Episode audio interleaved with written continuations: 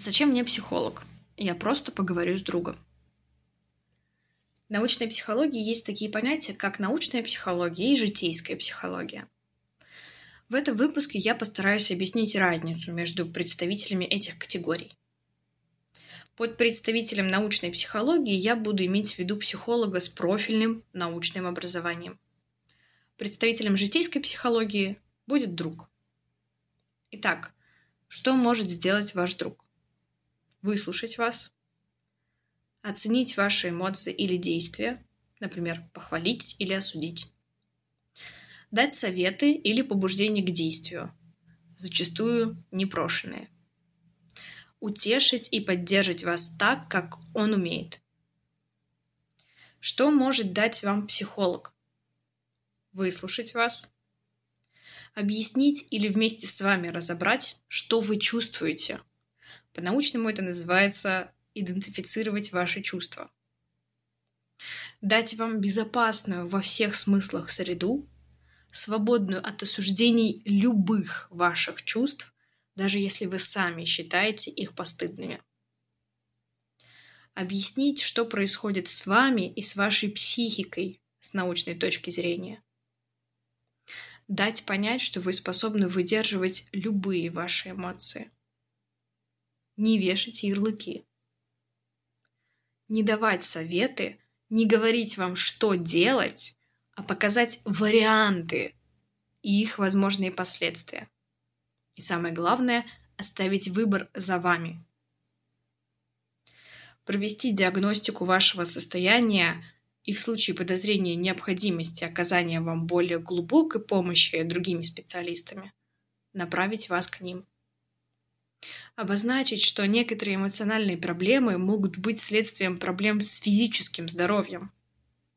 В этом случае специалист направит вас к врачу. Помочь разобраться с тем, какая поддержка нужна вам в этот конкретный момент, и оказать ее.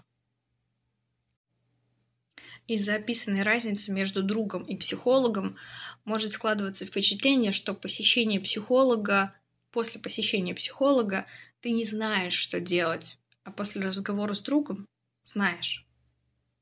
Еще раз подчеркну, что психолог дает только варианты, а не готовое решение.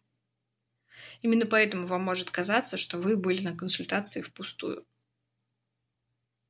Помимо этого, стоит помнить о том, что ваш друг будет исходить из собственного житейского опыта, из самонаблюдений или наблюдений за окружающими, из культуры, в которой он рос, из того жизненного багажа событий, которые он видел или был участником. Психолог основывается на научной базе наблюдений, на экспериментах, на доказательной базе с аргументами и фактами. Житейское наблюдение хаотичное, неструктурное, бессистемное, и зачастую знания передаются из уст в уста без доказательств.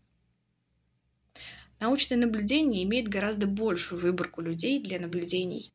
Имеет системный подход, у него есть конкретная цель, учитываются или, наоборот, исключаются разные факторы воздействия внешних обстоятельств или среды.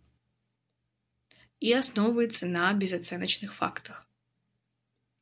Поэтому для начала стоит разобраться с тем, а что вам именно нужно. Какой результат вы хотите увидеть? И не важно, к кому вы обращаетесь. Важно понимать, в чем именно вы сейчас нуждаетесь. А потом и понять, к какому специалисту нужно обращаться или вам нужен просто друг. На этом я с вами прощаюсь. До новых встреч!